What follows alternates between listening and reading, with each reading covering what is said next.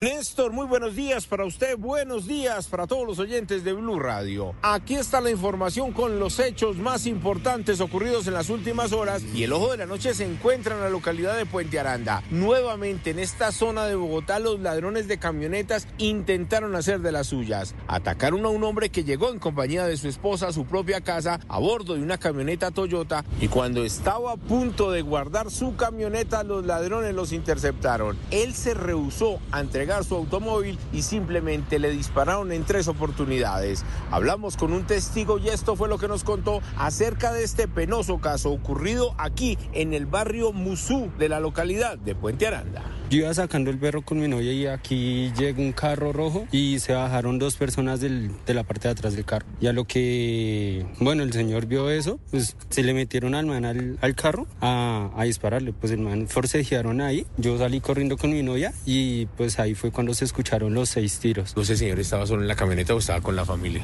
Estaba con una señora. La víctima se debate entre la vida y la muerte mientras que los criminales escaparon del lugar. Dicen los que estaban en este sitio que toda la comunidad salió alertados por lo ocurrido, salieron corriendo prácticamente, pero infortunadamente dejaron muy mal herido al hombre que se encuentra hasta ahora en la clínica Santa Viviana. Hablemos de capturas en las últimas horas, como por ejemplo el delincuente que en el municipio de Suacha se hizo amigo de la comunidad aparentando ser un líder religioso, amaba a Dios sobre todas las cosas, pero esto lo utilizó para abusar de dos menores de edad. Precisamente el director de Fiscalías, Manuel Silva, nos contó los pormenores de esta captura. Labores de policía judicial permitieron evidenciar que presuntamente los abusos tuvieron lugar entre los meses de enero y abril de 2021, cuando finalmente la progenitora de las menores de edad notó un comportamiento extraño en ellas y lo puso en conocimiento de la fiscalía. Y mientras tanto, en la localidad de Bosa, otro criminal manifestaba ser miembro del tren de Aragua, llamaba a los comerciantes y escuchen ustedes mismos cómo eran esas amenazas. Usted, usted verá, hermano, si usted quiere que la papelería se la levante yo a plomo, se la queme completico, o quiere ver si su hija paga las consecuencias, que yo estoy claro que va a gastar más en un funeral que lo que me nos va a dar a nosotros, yo. Te lo voy a advertir una buena vez, hermano, yo, para que no te tal ahí metiendo los mensajes y no me responda. Eso es lo único que le voy a decir. El gaula de la policía recibió el denuncio, comenzó el operativo, lo capturaron el día de ayer y el subcomandante del gaula de la policía, el coronel William Morales, nos contó detalles de lo ocurrido. Esta persona manifestaba pertenecer